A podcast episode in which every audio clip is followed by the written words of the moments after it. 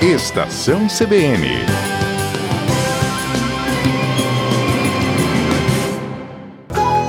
Sustentabilidade na Amazônia, com Marcelo Ferronato. Olá, Karina, ouvintes e toda a equipe da CBN Amazônia. Essa semana, a ciência está oferecendo uma prova de sua importância para a humanidade e todos nós, acredito, estarmos muito felizes. Em cerca de um ano, a união de esforços, a cooperação entre grupos de pesquisa e instituições que oferecem o suporte necessário para esses grupos de pesquisa possibilitou o desenvolvimento de mais do que uma vacina mundo afora, das quais duas feitas em cooperação com cientistas brasileiros. Nossos cientistas são mestres na arte de gerar conhecimento com pouco investimento público. Imagine então se os investimentos fossem ampliados.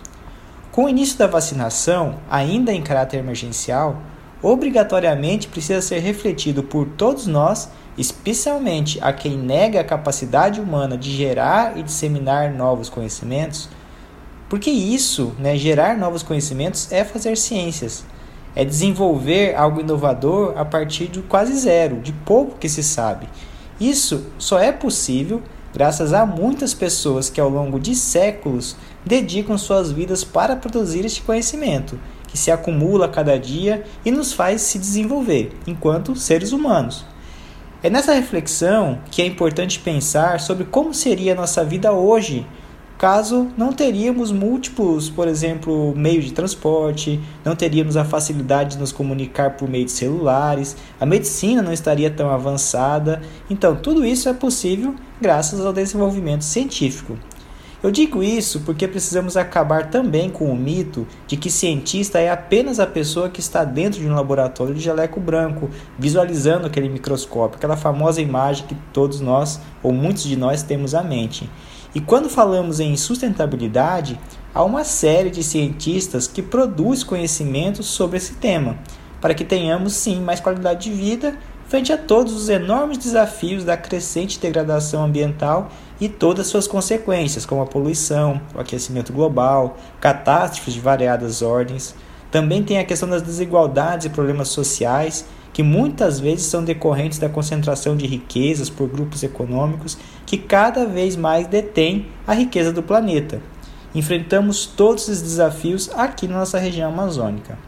Para chegarmos até esse entendimento, muitos pesquisadores apresentam dados sobre sustentabilidade e vêm a cada dia aperfeiçoando os conceitos e apresentando números para que os tomadores de decisão, né, o poder público, que tantas vezes desconsiderem esse, desconsideram esse conhecimento e acabam contribuindo para o crescimento da ideologia de negação, tomem decisões qualificadas, ou seja, a apresentação de dados ela é uma constante e serve justamente para essa questão das tomadas de decisões qualificadas. Muitas dessas pessoas que estão no poder tomando decisões acabam aí, como diz no popular, passando vergonha no débito e no crédito, pois em um momento ou outro a ciência ela vai conseguir provar sua importância e desmentir fantasias criadas muitas vezes por ideologias atrasadas e que já haviam sido superadas nos tempos modernos. Então eu quero dizer que viva o conhecimento, a ignorância e que nossas vidas possam aos poucos voltar ao normal. Ser sustentável começa pela informação qualificada. Enquanto não se vacinar, continue usando a máscara, lavando as mãos, fazendo distanciamento e se protegendo. É isso que a ciência tem nos falado desde então. A ciência é forte quando é colaborativa, e essa colaboração depende de cada um de nós. Juntos podemos.